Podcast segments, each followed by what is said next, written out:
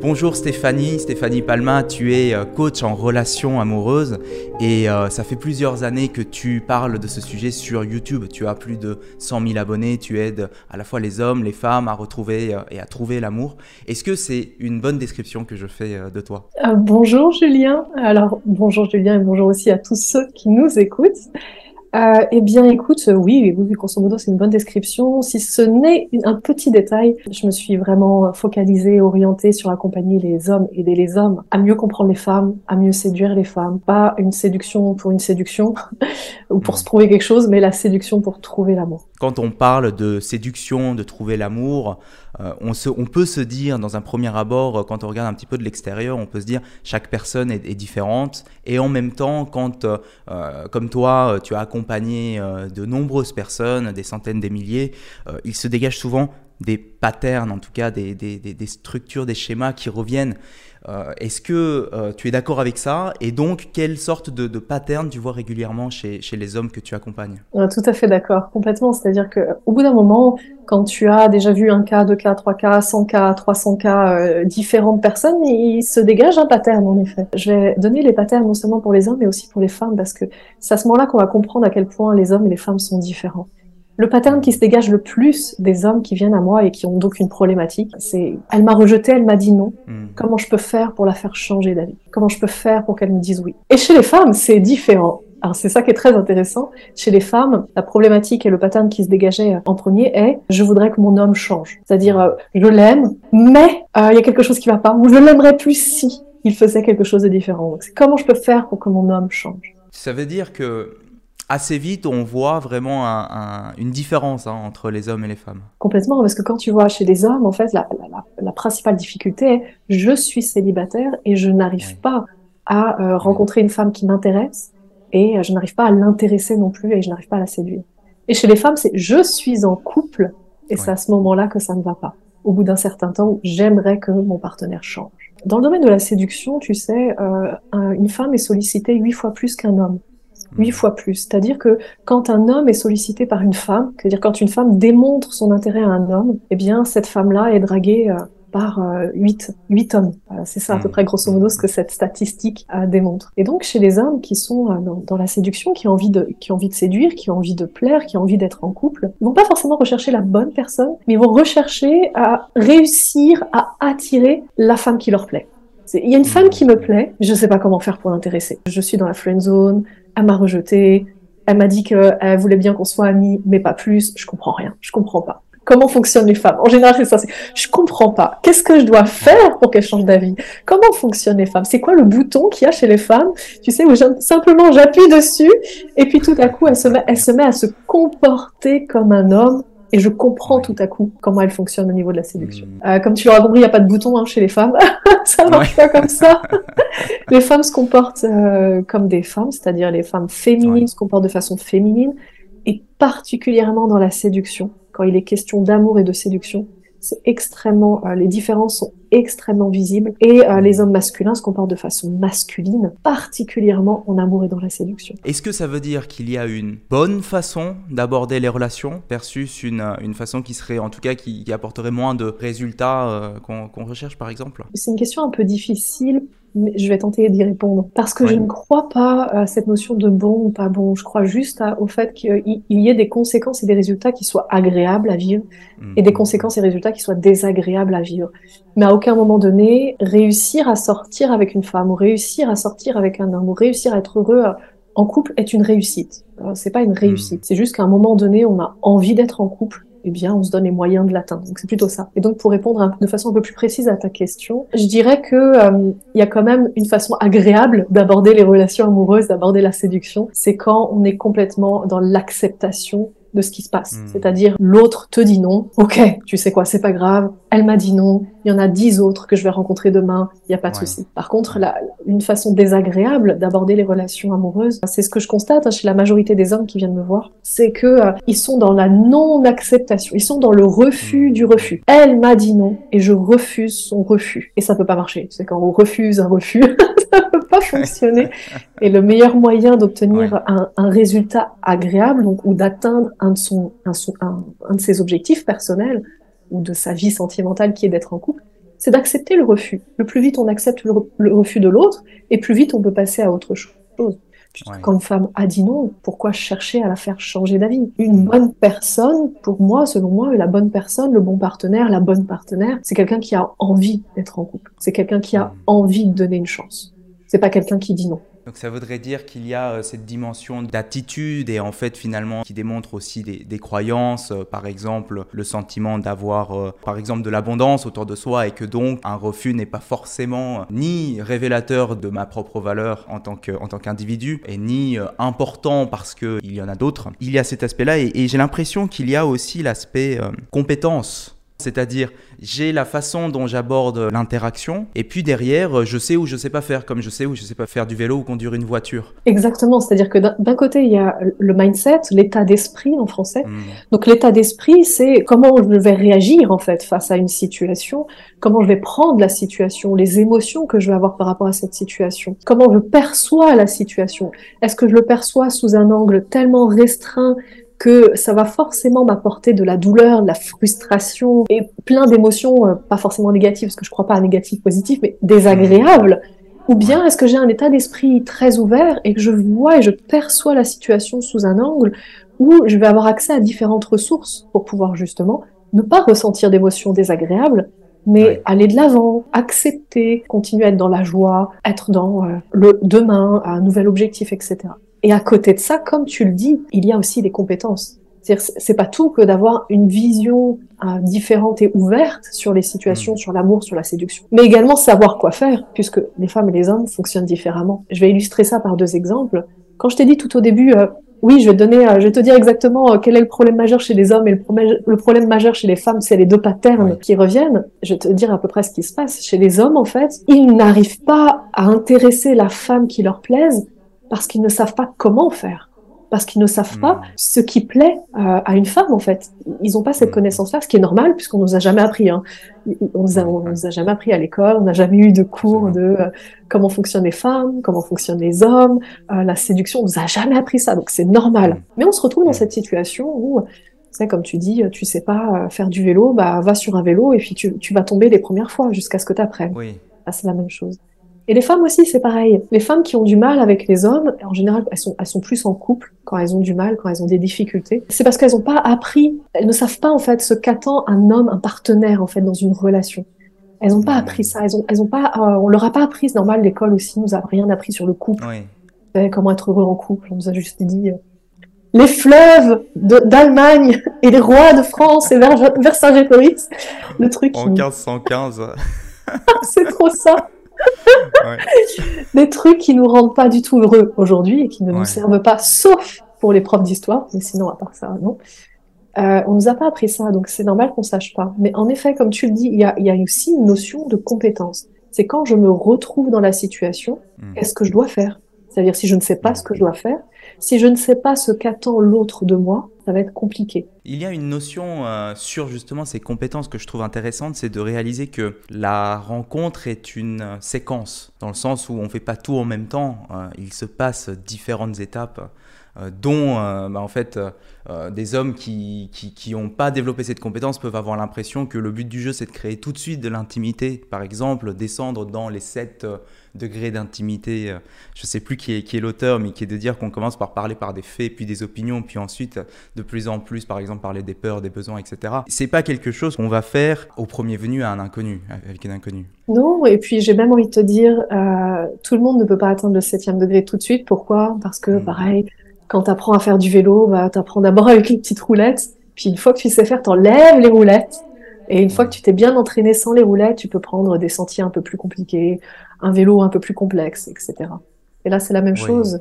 Tu sais, il y a la majorité des, personnes qui viennent à moi, des hommes qui viennent à moi, on, commence par euh, la première étape, qui est euh, discuter avec des femmes. C'est pas forcément les séduire, mais simplement aller au contact des autres. D'ailleurs, parfois, je passe même par l'étape précédente, qui est aller au contact des hommes et des femmes, juste pour sortir de la bulle, juste pour se rendre compte que euh, l'autre en face n'attend qu'une chose, c'est qu'on aille au contact. Que l'autre, hmm. il est tellement focalisé sur sa vie qu'il n'a absolument rien à foutre de notre vie à nous. il s'en fout. Et l'autre, il est tellement focalisé qu'on pourrait dire quelque chose et se vautrer, il aurait oublié dans une minute. Il sait même plus qui on est dans une minute. Tu vois, c'est cette première, première étape de, de se rendre compte que l'autre n'est pas un danger. Il n'y a pas, il y a pas de danger, il n'y a pas de problème, il n'y a pas de, y a pas, on peut pas mourir, on peut pas mourir, il peut, peut rien nous arriver de grave d'aller au contact de l'autre. Et quand on se réconcilie avec l'autre, tout à coup, ça devient beaucoup plus facile pour ensuite enclencher les autres étapes du mécanisme. Comment séduire, euh, comment flirter, comment aller jusqu'à embrasser une femme, etc. Et c'est vrai que cette première étape que tu évoques, elle est déjà une grosse marche lorsqu'on a été euh, habitué, conditionné. Euh, à, avoir des, interactions euh, désagréables, ou aussi dans le passé, euh, on, a, on a été euh, minimisé, on n'a pas été respecté, etc. etc. Et c'est souvent cette barrière qu'il qui, faut sauter au, faire sauter au départ, non? Oui, c'est ça exactement. C'est-à-dire qu'il y, a une notion de l'autre représente un danger pour moi parce que j'ai appris par le passé que on, enfin j'ai appris ou j'ai vécu par le passé que on m'a rejeté alors que j'ai aimé la personne. Et la personne que j'ai aimée m'a rejeté, la personne que j'ai aimée m'a trahi, euh, mes parents euh, m'ont abandonné ou m'ont rejeté, même si c'est vrai dans les faits ou pas et que c'est que un ressenti. Parce hmm. que euh, tu sais que le cerveau, le, le, cerveau fait pas de différence entre l'imagination et le réel. Hmm. Donc qu'on ait l'impression que ça se soit produit ou que ça se soit réellement produit, de toute façon, on aura les mêmes blessures et donc les mêmes symptômes. Et quand on a expérimenté ça, je donne un exemple plus concret euh, par rapport à ma propre vie, tu vois, je vais me dévoiler un petit peu. euh, j'ai, euh, mon père était violent avec moi, il était violent euh, physiquement et verbalement avec moi. Et euh, ça a été compliqué parce que mon père représentait justement les hommes pour moi. Je me suis dit, bah, les hommes sont comme ça en fait. Hein. Les hommes vont me rejeter, ils vont me faire du mal. Ce que je me disais tout au début, c'est-à-dire quand j'avais 18 ans, première relation amoureuse officielle et euh, et puis euh, qui a duré, tu vois, c'est pas une petite relation amoureuse qui a duré une semaine. Ça, à 18 ans, j'ai eu ma première vraie relation amoureuse et c'était mon vécu de tous les jours. Il me fait du mal. Euh, de toute façon, il me mmh. rejette. De toute façon, il m'aime mais il veut pas de moi. Il m'aime mais il me fait du mal. Il m'aime mais bref, parce que euh, à un moment donné, on, on apprend ce qu'on vit. Donc j'avais appris ça, j'avais appris simplement que les hommes étaient euh, violents, rejetaient ou parlaient mal. C'est ce que tu attribuais, tu projetais à, à cet homme-là euh, parce que tu as vécu ça euh, dans ton, dans, dans ton enfance euh, avec, avec ton père, c'est ça? Oui, c'est ça, tous les hommes. C'est-à-dire que tous les hommes que je croisais avaient cette, pour moi cette capacité d'être ce, ce, ce, ce personnage-là. Je projetais chez eux ce que j'avais vécu par le passé. Et quand on a vécu ce type de blessure ou un autre exemple, euh, peut-être qu'il y a des personnes qui vont se reconnaître dans cet exemple-là, dont euh, le, père est parti, euh, le père est parti, il n'a plus donné de nouvelles, ou la mère a décidé de partir et n'a plus donné de nouvelles, ou bien à un moment donné, l'un, le, père ou la mère a mis à la porte l'enfant, et bien l'enfant va, va, va, développer des blessures en fait, blessures d'abandon, blessures du rejet, bon, Lise Bourbeau. je vous invite à lire le livre, ceux qui nous écoutent. si vous l'avez pas fait, je vous invite à le lire maintenant. C'est différentes blessures de l'âme eh bien, on va développer euh, cette notion de n'importe qui pourrait refaire la même chose. L'autre est un danger. L'autre peut me blesser. Je peux vivre de la douleur à cause de l'autre.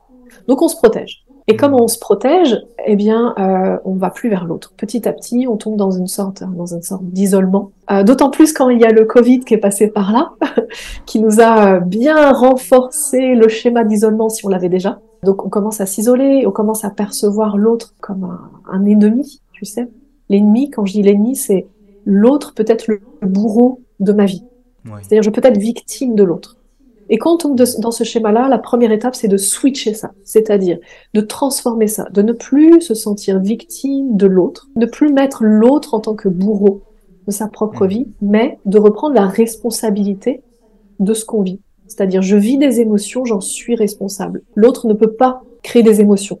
Je suis responsable de mes émotions. Et quand on switch ça, tout à coup, qu'est-ce qui se passe? Comment comment change ta vision des choses Tu vois? Tu te retrouves face à une foule de personnes dans la rue et tu dis personne ici ne peut me faire du mal. La seule personne qui puisse me faire du mal, c'est moi-même. Je suis responsable de mes émotions. Donc en fait, je peux aller vers qui je veux, puisqu'il n'y a aucun danger. C'est moi qui vais me faire du mal. La personne qui me fera le plus du mal, de mal sur terre, c'est moi. Et la personne qui me fera le plus de bien sur terre, c'est moi. Donc je peux aller vers qui je veux.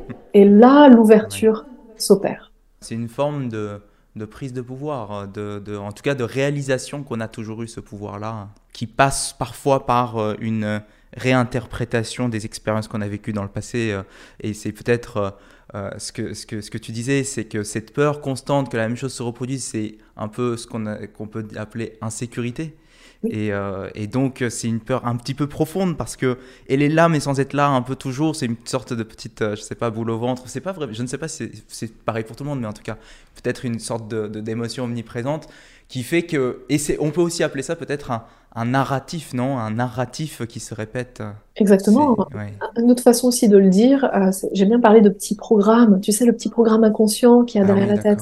Donc, tu as tes pensées conscientes et puis il va y avoir le petit programme dont tu vas avoir parfois un peu conscience, mais pas toujours. Et ah qui va te faire agir d'une certaine façon particulière. C'est vraiment étonnant parce que ces sujets-là, ils sont tellement, tellement indispensables. Et pourtant, euh, aujourd'hui, on a euh, beaucoup bah, d'hommes et de femmes qui qui, euh, qui n'ont pas euh, ces informations-là. Est-ce que, euh, est-ce que pour toi, tu as la sensation que, que ça devrait être connu de, par, par un plus grand nombre en fait? Complètement. Complètement. Et puis même, il y a une notion aussi que ça devrait être, tu sais, dans, dans la normalité. C'est-à-dire, tu vas à l'école. Et puis, bon, je reprends, euh, t'apprends les fleuves d'Allemagne ou les fleuves de France et les rois, euh, Vercingétorix, tout ça. J'aime bien parce que, parce que souvent on parle de, de, mathématiques ou de comptabilité, mais là on parle d'histoire euh, pour illustrer ça, j'aime bien. parce, que ah, parce que personnellement, ça m'avait euh, un peu. ah oui. Ça m'a, je sais pas comment dire ça, ça m'avait interpellé, juste interpellé quand j'étais gamine, je m'en souviens très bien. Je devais apprendre l'histoire de France dans les années moins 500 avant Jésus-Christ, enfin c'est un truc. Ah oui. Et je m'étais dit à quoi ça va me servir en fait? Et euh, je me souviens très bien que mes parents n'avaient pas la réponse à cette question. Et j'ai découvert la réponse bien plus tard en fait. C'est que ça te sert si tu veux faire un cursus dedans, mais globalement, ce qui va me servir, c'est les émotions, gérer les émotions, reprendre le pouvoir sur ta vie, comprendre comment fonctionnent les femmes quand tu es un homme, comprendre comment fonctionnent les hommes quand tu es une femme. Et puis euh, comprendre le couple également, parce que le couple est une troisième entité un, couple est composé de trois entités. Il y a, euh, l'homme, la femme, en tout cas dans un couple hétérosexuel, ou deux hommes ou deux femmes. Et puis il y a l'entité couple. Mais pour que cette entité couple survive, il y a des choses à savoir quand même. Et ça, pour moi, ça doit faire par cet enseignement. Pour moi, devrait faire partie de la normalité. Tu vas à l'école et tu vas à l'école pour apprendre des choses un peu, un peu tout, pour savoir exactement ce qui te plaît, mais dans ce un peu tout, également des fondamentaux de la vie comme ça, des fondamentaux. Pour que tu n'arrives pas à, à, 20 ans, 25 ans ou 30 ans, euh, tu sais, en train de te dire, bon, j'ai envie de construire une famille, et puis tu te retrouves complètement dépassé par les événements, sans savoir quoi faire, avec un maximum de douleur, parce que tu comprends rien à l'autre, tu, tu comprends même pas quelles sont tes attentes, quels sont tes besoins, tu sais même pas les exprimer, tu sais pas gérer les émotions, tu donnes ton pouvoir à l'autre, enfin bref plein de trucs. Et je trouve qu'il y a une notion un petit peu d'égalité sociale quelque part, parce que c'est un bagage qu'on transmet euh, par, le, par le privé, enfin par le familial. Euh, et donc, euh, souvent, bah, on peut avoir des, un bagage riche, tout comme on peut avoir un bagage limité. Et, et, donc, la question, elle devient aussi un petit peu, enfin, je ne sais pas ce que tu en penses, mais quelle, euh, quelle, est, la, quelle est la responsabilité du parent, de l'entourage, de l'école, de la culture ou de la société euh, pour euh, Qui porte la responsabilité en fait de, cette connaissance? Très très bonne question parce que ça, ça rejoint un petit peu, tu sais, la notion que j'ai abordée juste avant qui est, je te donne un exemple, ça va être beaucoup plus parlant. Tu peux être un enfant dans la meilleure des familles, dans la meilleure des écoles et dans le meilleur des environnements. Cet enfant mm. reste quand même responsable de ce qu'il accepte de prendre. J'ai jamais vu personne sur Terre qui n'ait pas de blessure, qui n'ait pas été blessé. Mm qui n'est pas, qui ne se soit pas senti rejeté, qui ne se soit pas senti abandonné, qui ne se soit pas senti dans, dans l'injustice, dans l'incompréhension. Jamais. C'est pas humain en fait de ne pas ressentir ça. Ouais. Je pense que tu peux aller dans n'importe quelle école, n'importe quel environnement, n'importe quoi. Tu vas toujours vivre ces émotions quand même, tu vois, comme n'importe qui. On va toujours vivre ces émotions et ça va toujours nous amener, euh, au final, à démarrer la vie adulte puisque le cerveau arrive à maturité à 21 ans, donc la vie adulte à peu près vers 20 ans, 21 ans, 22 ans, en train de se dire, bon, j'ai peut-être des bagages, j'ai peut-être des outils qu'on m'a transmis, mais euh, la connaissance suffit pas.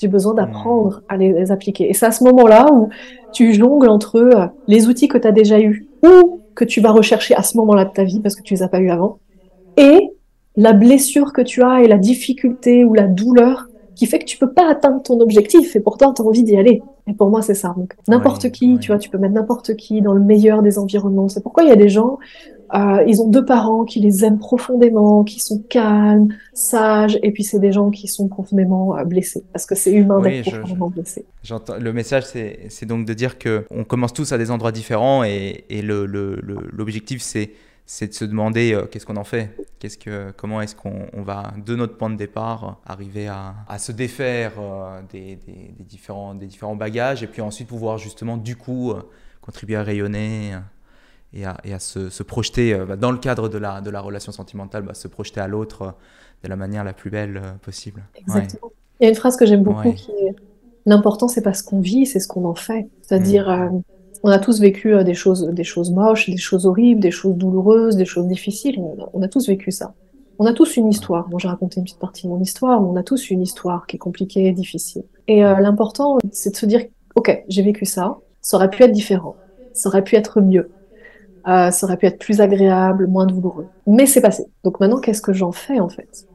Euh, hmm. Comment ça, se passer là, cette douleur va me permettre justement d'aller mettre en application des clés que j'ai déjà eues ou que je vais avoir pour pouvoir hmm. euh, avoir une vie sentimentale épanouie, une vie amoureuse épanouie. Pour revenir un petit peu sur euh, le sujet de la, des difficultés que les hommes rencontrent à séduire. Pourquoi est-ce que les hommes ne comprennent pas les femmes, ou plutôt qu'est-ce que les hommes ne comprennent pas chez les femmes? Question très intéressante. En fait, il y a beaucoup de questions d'état d'esprit, donc c'est-à-dire le refus du refus, comme j'ai parlé euh, juste avant. Et puis, euh, il y a également une notion de compétence. Et on devra plutôt parler de cette notion de compétence, hein, parce que là, le refus du refus, on, en a déjà parlé. Dans, cette notion de compétence, c'est que euh, les hommes ont un fonctionnement plus, plus logique. En tout cas, quand je dis les hommes, c'est le masculin. Hein, je précise bien. Alors, je, généralise beaucoup en disant les hommes et les femmes, mais c'est très important euh, que je précise ici qu'il y a une grande différence entre un homme masculin et un homme féminin. Et il y a une grande différence de hmm. comportement entre une femme féminine et une femme masculine. Et pour généraliser, puisque la majorité des femmes sont féminines, 95%, hmm. et 95% des hommes sont masculins, majoritairement, je parle donc des hommes et des femmes. Euh, les hommes masculins ont un comportement qui est bien plus logique et cartésien que les femmes. Les femmes ont un fonctionnement, un comportement qui est bien plus émotionnel que les hommes. Hmm. Donc nous avons deux façons de communiquer qui est différente. Donc si je devais donner une analogie, admettons les hommes parlent anglais et les femmes parlent chinois. Et si l'anglais n'apprend pas à parler chinois, il ne va pas pouvoir communiquer avec euh, une chinoise. C'est juste impossible. Euh, vous savez ce fameux livre là, tu sais, Julien, les hommes viennent de Mars et femmes. Oui. C'est ça, exactement. En fait, c'est ça. Quand si tu parles martien, il va falloir que tu apprennes à parler euh, vénusien. Donc, ça veut dire quoi concrètement? Que la femme a un mode de communication qui est émotionnel. Euh, dans sa communication, elle n'est pas directe. Elle, euh, elle, elle, induit des choses. Elle va jamais en frontal. Elle ne dira jamais non à un homme en direct si elle n'est pas intéressée. Elle lui enlèvera toujours des signes, mais des signes que l'homme ne va pas capter. Pourquoi? Parce que l'homme n'a pas appris à détecter ces signes, il n'a pas appris à parler le langage de la femme. Mais quand l'homme apprend à, parler le langage de la femme, tout à coup ça devient facile. Il se dit ah ok, elle m'a donné un signe que c'était non. Bon, je suis peut-être pas sûre. Je vais insister juste une fois pour voir. Ah ok, elle m'a donné un signe que c'était non. Elle l'a pas dit en face, puisqu'une femme ne dira jamais en face non. Mais elle m'a donné un signe que non. Je viens de comprendre une deuxième fois que c'était non. Ok, je lâche l'affaire, c'est non, et je vais passer à une autre. Je rebondis sur ce que tu dis parce que ça me fait penser à, et je vais utiliser des, des mots intellectuels pour, euh, enfin parce que c'est, que penses-tu de l'analyse red pilienne de, de, de, ces, de ces interactions euh, dans le sens où, euh, bah, dans, dans, dans, chez, les, chez les, donc la communauté Red Pill, hein, qui, qui ont une vision, on va dire, assez, assez masculine, très masculine de, de ça, euh, qui, voient ces interactions et qui se disent euh, que les femmes euh, bah, ont une abondance d'interactions, que les hommes sont en, déséquilibre et qu'il il y a peut-être un besoin de reprendre le pouvoir, par exemple, sur ça. Si, je fais une grosse caricature de ce qu'est le Red Pill, hein, je ne sais pas si tu as un avis sur eux. Alors, j'ai un, avis sur... j'ai un avis sur beaucoup de choses. et j'ai un avis aussi sur, sur les Red Pills et notamment le mouvement extrémiste féminin féminin extrémiste, je parle. Je pense que le Red Pill, c'est justement une réponse au mouvement extrémiste féminin. Hmm. Euh, je pense pas que les extrêmes aient toujours mené quelque chose, amené quelque chose de bon. En général, quand on est dans l'extrême, on n'est pas dans l'équilibre. Donc pour moi, ce sont ces deux mouvements-là, ce sont deux mouvements contraires qui existent parce que, parce que si l'un existe, il y a besoin que l'autre euh, soit créé, mmh. existe également. Mais ces deux euh, extrêmes n'amènent pas réellement d'équilibre, puisque euh, dans une relation, il faut qu'il y ait une polarité pour qu'il y ait vraiment mmh. une attirance entre deux personnes. ce que j'appelle une polarité, c'est que l'un soit masculin et que l'autre soit féminin. Alors ça peut être une polarité où l'un est masculin à 90% et l'autre est féminin à 90%, tu vois.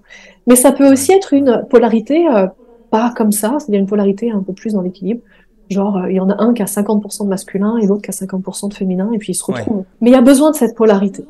Si l'un est extrêmement masculin, l'autre va être extrêmement féminin, et c'est à ce moment-là qu'ils se sentent attirés l'un vers l'autre. Et euh, le, problème de, ces mouvements extrémistes, euh, Red Pill, c'est les mouvements féminins extrémistes, c'est qu'on est, dans la recherche de l'ennemi chez l'autre. Donc au lieu de simplement profiter pleinement et savourer pleinement cette polarité, donc cette attirance qu'il peut y avoir par la différence. C'est dénoter, démontrer cette différence et vouloir la gommer. Sauf que, euh, alors ça, je l'explique dans, dans, une formation, je, l'explique en 16 heures, donc je vais pas forcément le faire là en 16 heures, mais je, vais faire un résumé. Parce que c'est extrêmement important de comprendre pourquoi il y a ces différences féminin-masculin. Parce qu'on veut les gommer, mais c'est impossible à gommer.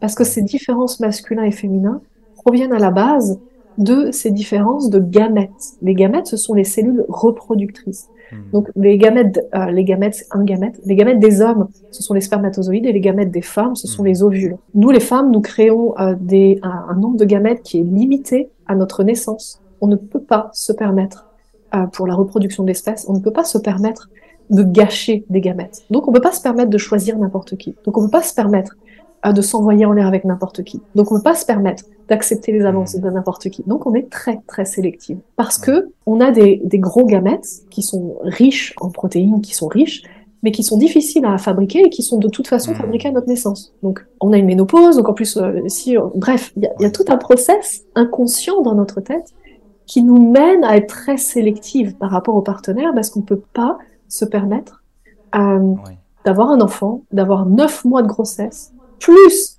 neuf mois et encore peut-être jusqu'à deux ans d'allaitement, etc., si on n'a pas bien choisi le bon partenaire. Évidemment, le bon partenaire, c'est en termes de perpétuité d'espèce. Donc, les bons gènes et que le partenaire reste avec nous pour protéger l'enfant, pour nous protéger s'il y a un besoin, etc. Hmm. Parle de ça, euh, peut-être que euh, les, nos auditeurs vont se dire, tu vois, euh, non mais Stéphanie, attends, on est au 21e siècle, tu nous parles de Cro-Magnon. Sauf qu'on n'a pas eu assez d'années d'évolution. La société d'aujourd'hui, c'était hier en fait. Hein. La jungle, c'était hier, d'un point de vue évolution du cerveau. Et donc chez les hommes, puisque euh, vous, messieurs, vos gamètes sont petits et que vous pouvez les reproduire à l'infini, hmm. parce que vous créez des spermatozoïdes à la demande en fait.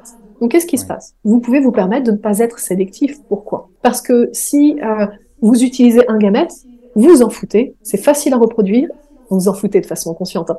c'est facile à reproduire, et puis vous en avez à l'infini. Donc vous avez, vous pouvez vous permettre de ne pas être sélectif. Donc voilà la grande différence. Ça veut dire que nous sommes dans un monde où euh, nous avons l'espèce humaine dans lequel il y a deux sexes différents et également deux genres différents, masculin, féminin. Hmm. Et cette différence-là, la seule façon de la gommer, ça serait d'avoir une espèce avec un seul gamète. Même hmm. taille, même capacité de, de, de, de production de cette gamète, c'est pas le cas. La, voie de l'espèce humaine, avec le temps et l'adaptation, euh, il y a eu d'énormes études scientifiques dessus, mais on avait démarré avec, euh, il y a des millions d'années précédemment, en avant, avec des gamètes de, de tailles différentes. Mais avec les générations et les générations, ce qui s'est passé, c'est que les individus avec des petits gamètes, les individus avec des gros gamètes se reproduisaient beaucoup plus que les individus avec des gamètes de taille moyenne. Et donc, avec les années, bah, il a plus que rester deux sexes. Et ces deux sexes ont engendré également deux hormones différentes, la testostérone pour les hommes et puis euh, euh, l'œstrogène pour les femmes. Et c'est ce qui influence également le comportement. Donc c'est très important de comprendre, tu vois, quand on n'est pas éduqué à ça, on peut tomber très vite dans ces mouvements extrémistes en train de se dire euh, reprendre le contrôle, ou je voudrais gommer les différences, ou c'est pas hmm. normal qu'il y ait des différences, ou on devrait tout faire ou mettre en place des actions pour pour qu'il y ait euh, je sais pas, que les gens aient la même opportunité ou les mêmes besoins ou les mêmes envies ou la même façon de fonctionner. Maintenant, je vais dire quelque chose qui peut-être va, va, va, déranger les gens et c'est ok, mais tu peux euh, proposer un poste d'enseignant à des hommes et des femmes, il y a beaucoup plus de femmes qui vont le vouloir. Tu peux proposer un poste de politicien ou politicienne à des hommes et des femmes, il y a beaucoup plus d'hommes qui vont le vouloir. Hmm. Donc c'est pas une question de, on donne pas assez d'opportunités ou les mêmes opportunités, c'est juste que les femmes ont des besoins différents des hommes et les hommes ont des besoins différents des femmes. Donc l'ultraféminisme et le, le, red pill sont des tentatives potentielles, peuvent être vues comme étant euh, des tentatives de, de, entre guillemets, de déni ou de tentative de gommer les caractéristiques euh, de, l'homme et de la femme euh, d'un point de vue, on, dirait, on va dire, génétique, technique, alors que ces caractéristiques-là, ces gamètes-là, donnent naissance à énormément d'implications sociétales, culturelles, comme les femmes, par exemple, ont tellement plus de risques à se reproduire, à, ne pas sélectionner d'hommes. Et donc, et je, reboucle avec ce que tu disais au tout départ, qui était de dire que euh, les femmes ne vont pas dire euh, ouvertement non, parce que si elles disent ouvertement non, euh, elles se retrouvent avec le risque de tomber sur des hommes qui sont pas forcément très agréables ou qui vont, qui vont peut-être mal le prendre, et donc c'est peut-être dangereux pour la femme de, de, se retrouver dans ces situations-là, euh, mais aussi de, elles ont intérêt à se, ben, en fait, à, protéger la reproduction. Donc, oui, c'est euh, ça. C'est-à-dire que c'est le petit programme inconscient chez les femmes féminines. C'est vraiment, il y a vraiment cette notion de euh, quand, quand, je quand je suis en train, quand je suis en rendez-vous amoureux avec un homme, tout de suite je me projette. C'est peut-être, c'est peut-être le futur père de mes enfants. C'est tout de suite je me projette. Hmm. Et comme tout de suite je me projette, c'est ce programme inconscient qui fait que je me projette. Euh, donc il va, il va s'en suivre et la conséquence de tout ça, c'est tout plein de pensées et de façons de fonctionner complètement différents des hommes. Mais je, je, vais quand même rebondir un, petit peu sur ce que tu disais sur les deux mouvements, hein, ultra féminin et puis et puis Red Pill.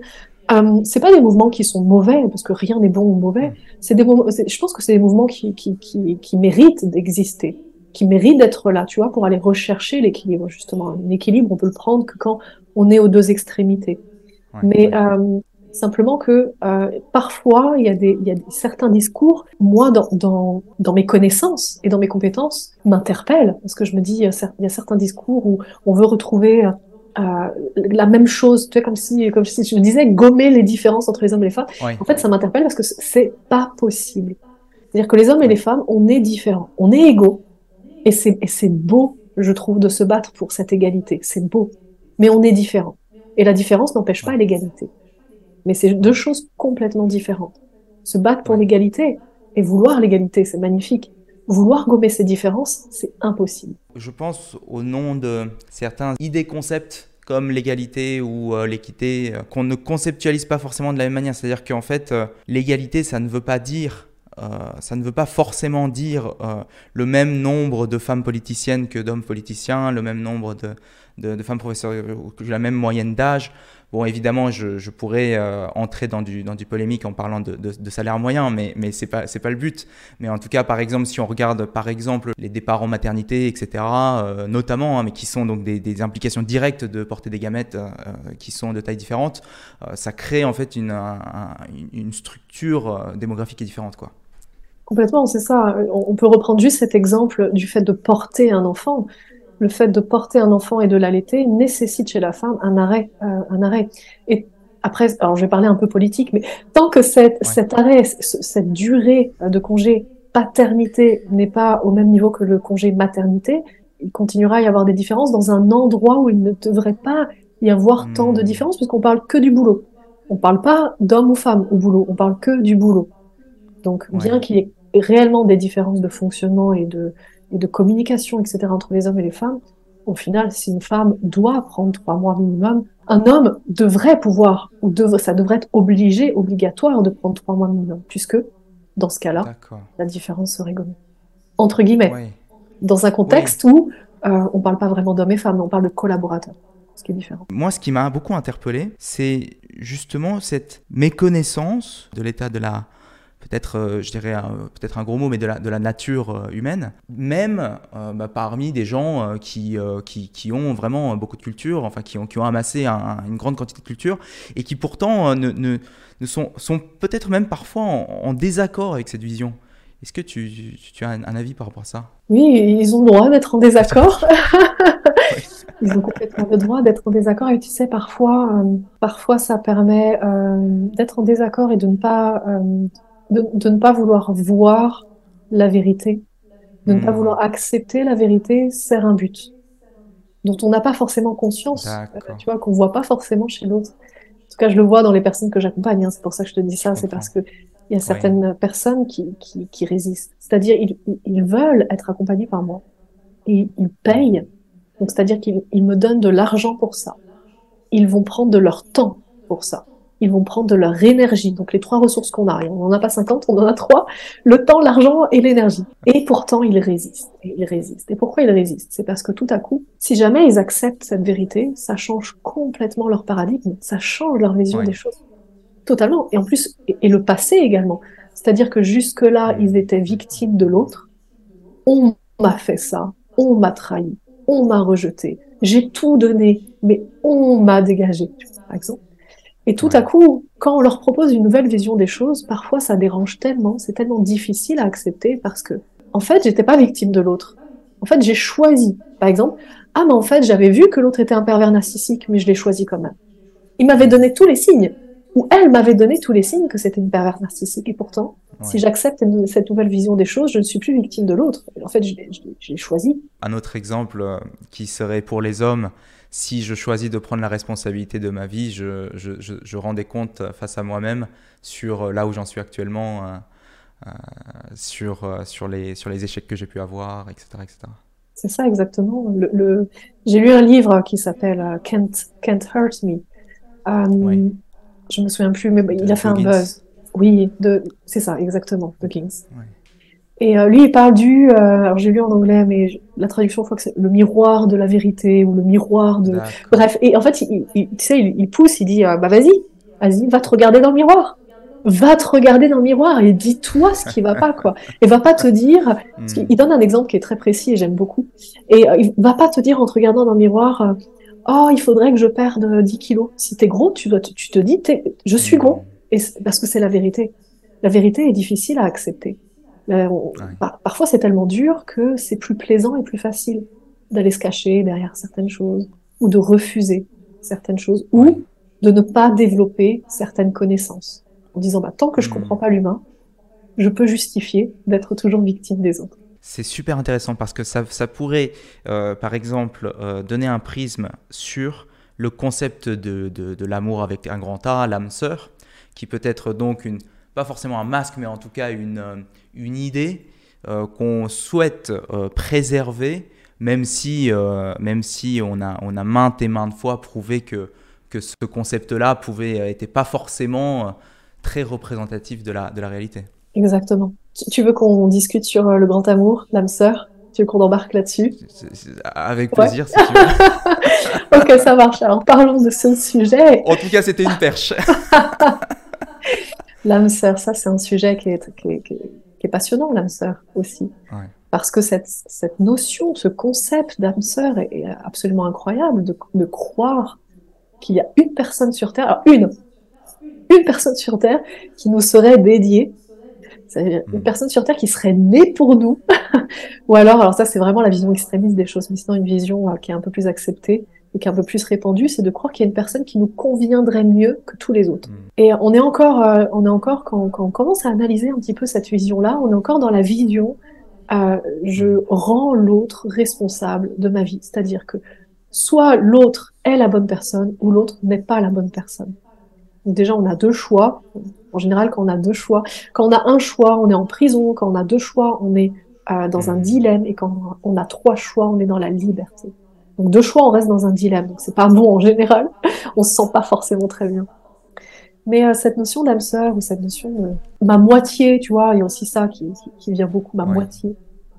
Cette notion qu'il y aurait une personne sur Terre qui nous irait mieux que toutes les autres, c'est une façon de se cacher derrière sa, hmm. derrière la, la, victimisation en disant bah l'autre va avoir le contrôle, va, euh, pas forcément avoir le contrôle sur ma vie, mais va me permettre de soit me sentir bien dans la relation, soit me sentir mal. Or, quand on commence à comprendre qu'on est responsable de ce qu'on vit et que finalement la personne qui va, te, qui va te faire le plus de mal sur Terre, c'est toi-même, et la personne qui va te faire le plus de bien sur Terre, c'est toi-même, hmm. tu peux mettre n'importe qui en face de toi.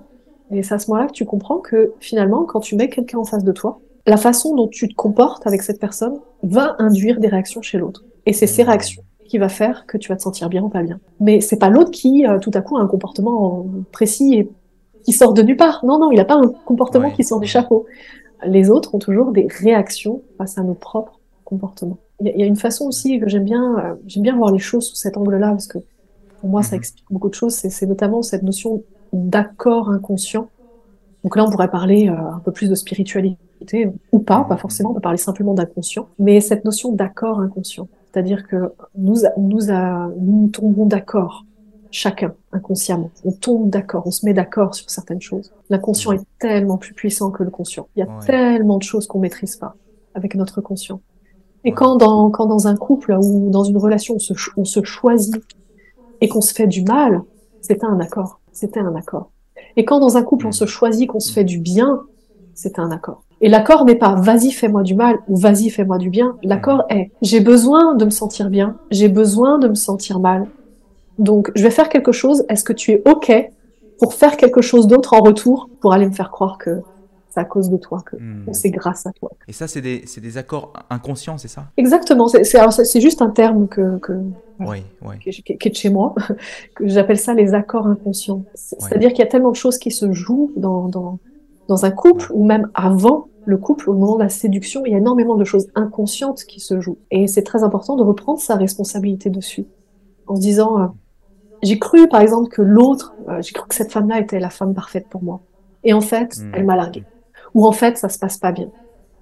Mais hmm. c'est pas que la, la femme n'est pas la bonne personne. Elle n'est pas passée de bonne personne à, à mauvaise personne comme ça. Bah, en fait, hmm. elle n'était pas la bonne personne depuis le début, où elle l'était et elle n'était pas la mauvaise personne depuis le début où elle était. C'est-à-dire, elle est la bonne et elle est la mauvaise personne en même temps. C'est-à-dire que hmm. c'est pas bon ou mauvais, c'est bon et mauvais en même temps. C'est pas gentil ou méchant, c'est gentil et méchant. C'est-à-dire que je vais donner un exemple plus concret. Pour pouvoir euh, être altruiste et aider les autres, il faut être égoïste. On ne peut pas aider les autres si euh, on n'a pas de ressources soi-même. Donc si on ne sait pas aider soi-même d'abord. Donc égoïste, c'est pas t'es égoïste ou t'es altruiste, c'est égoïste et altruiste en même temps. Voilà, c'est juste une autre vision euh, de la non-dualité que je partage également parce que ça aide énormément. Quand on a une personne en face, euh, la personne va pas être euh, soit gentille ou soit méchante, soit à l'écoute ou pas à l'écoute, ou focaliser sur autre chose. Elle va être les deux. Il y a juste des moments en fait où euh, la personne en face va exprimer plus une facette d'elle ou plus une autre facette, mais elle sera constamment les hmm. deux. Et puisqu'elle est les deux, bah, elle est la bonne personne. Ou la mauvaise d'ailleurs. La bonne ou la mauvaise, peu importe. Ça, ça, dépend ce qu'on décide. C'est une forme de, je dirais peut-être de, quelque part de pensée magique dans laquelle on n'a pas la responsabilité, parfois, parce que on se dit euh, que, c'est la bonne personne. Et donc, si euh, euh, tout se passe bien parce que c'est la bonne personne, et si, ça se passe mal, je suis en pleine, en terrible souffrance parce que conceptuellement, c'est la bonne personne, mais ça se passe mal. Et, c'est difficile de, prendre la, responsabilité de ça, je dirais. Et si j'essaye de comprendre cette idée de non-dualité, c'est d'intégrer pleinement cette idée que c'est à la fois la bonne personne et la mauvaise personne ça.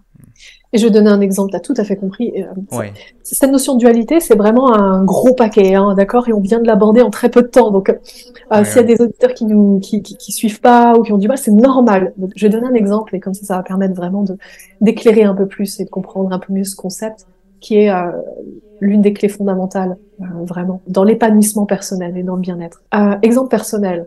Hier, avec mon partenaire, j'étais sur mon ordinateur en train de résoudre un problème et le four allait, donc on, je venais de faire à manger et le four allait euh, être prêt. Donc je lui dis, est-ce que tu peux aller regarder le four s'il te plaît? Je crois que c'est cuit. Et nous avions deux invités. Et je lui redis, je lui dis, tu peux aller regarder le four? Je crois que c'est prêt. Et moi j'étais focalisée, j'en avais marre, j'étais focalisée sur un problème. Il devait pas y avoir ce problème. Avec l'équipe, on cherchait à le résoudre. J'arrivais pas à le résoudre. Personne n'arrivait à le résoudre. Bref, j'étais déjà énervée. Il va le voir. Il se brûle.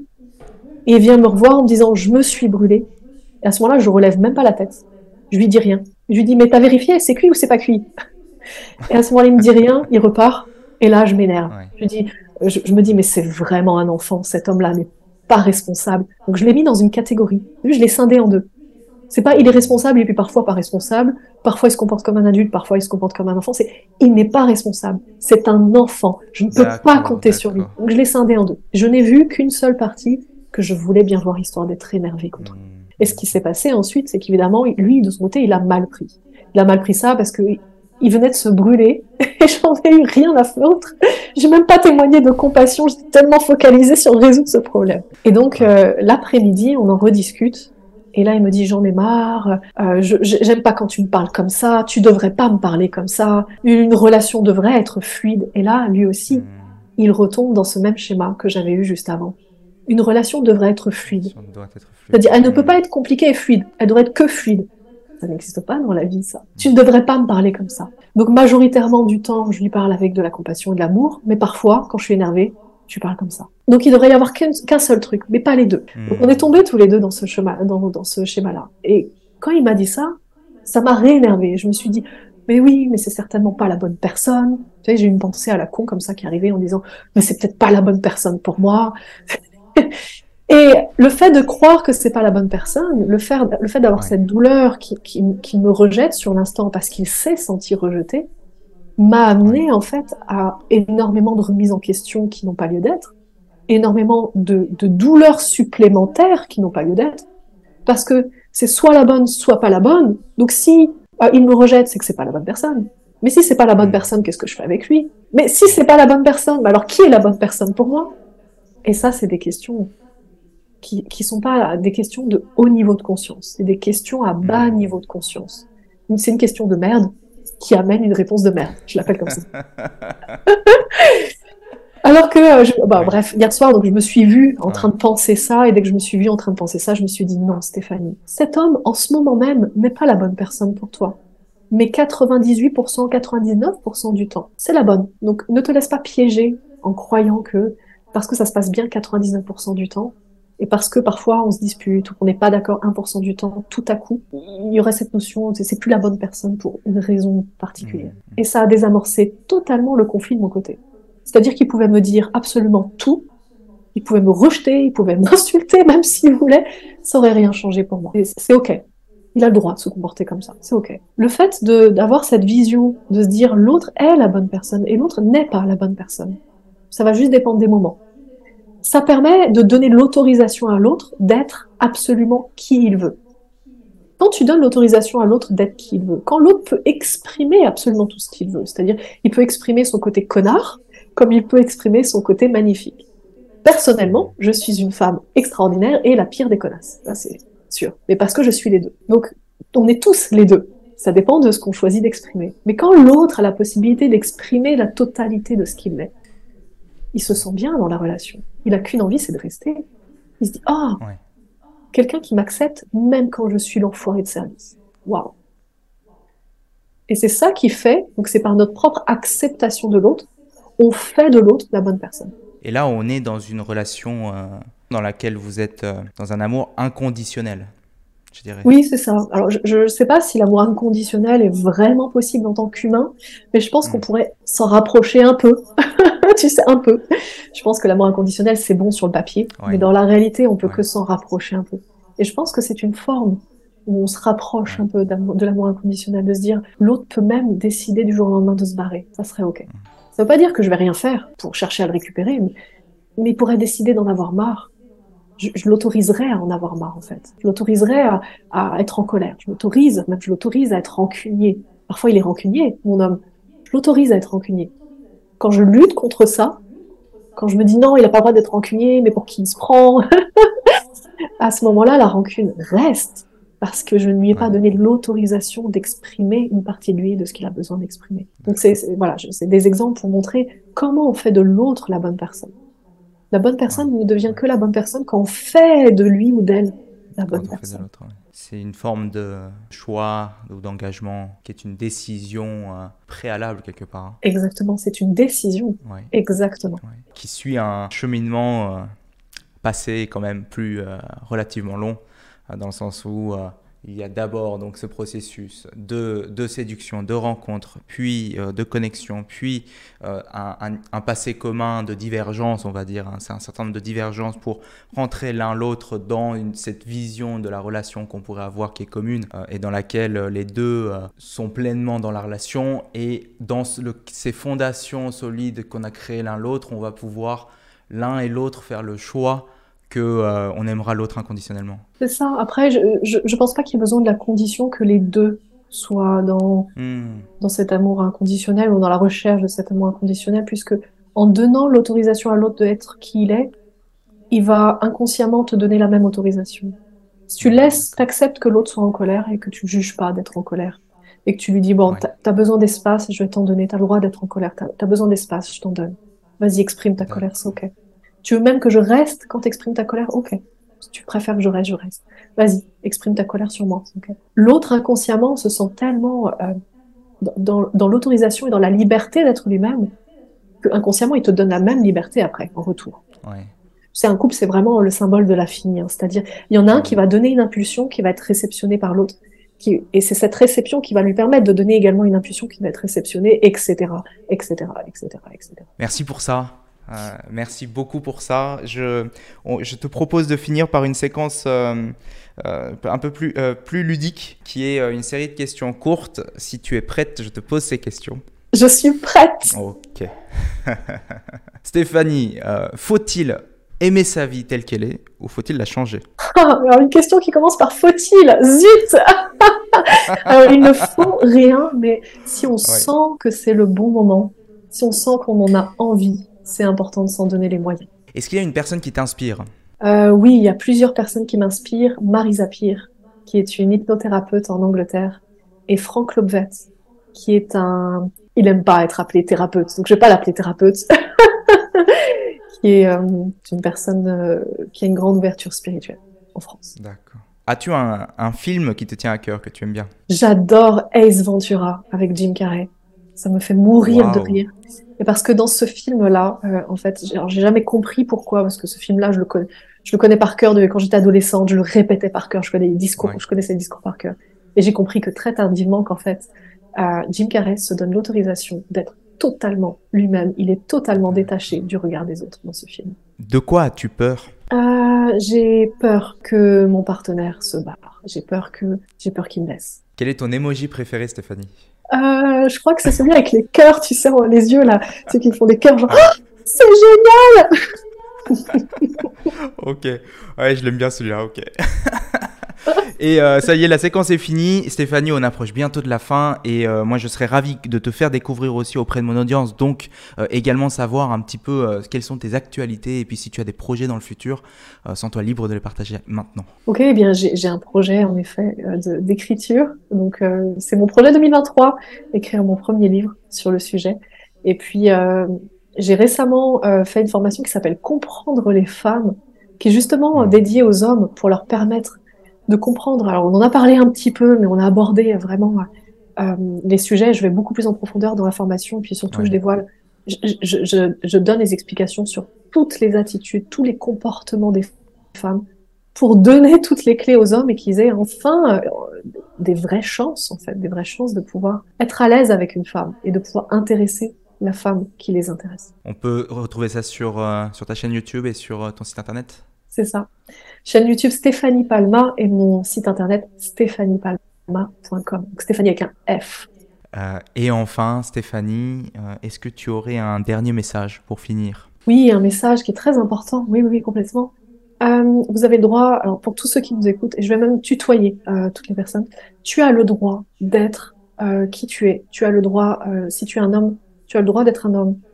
Tu as le droit d'avoir des envies. Tu as le droit d'avoir des besoins. Si tu es une femme, tu as le droit d'être une femme. Tu as le droit de te comporter comme tu veux. Tu as le droit de refuser ce que tu veux. Et juste, vas-y, fonce, croque la vie, parce que finalement, tu as le droit d'être qui tu veux, quand tu veux, à chaque instant, et les autres sont tellement axés sur eux, ils sont tellement fo- focalisés sur eux, qu'ils s'en foutent de toi en fait. Ils vont pas te juger.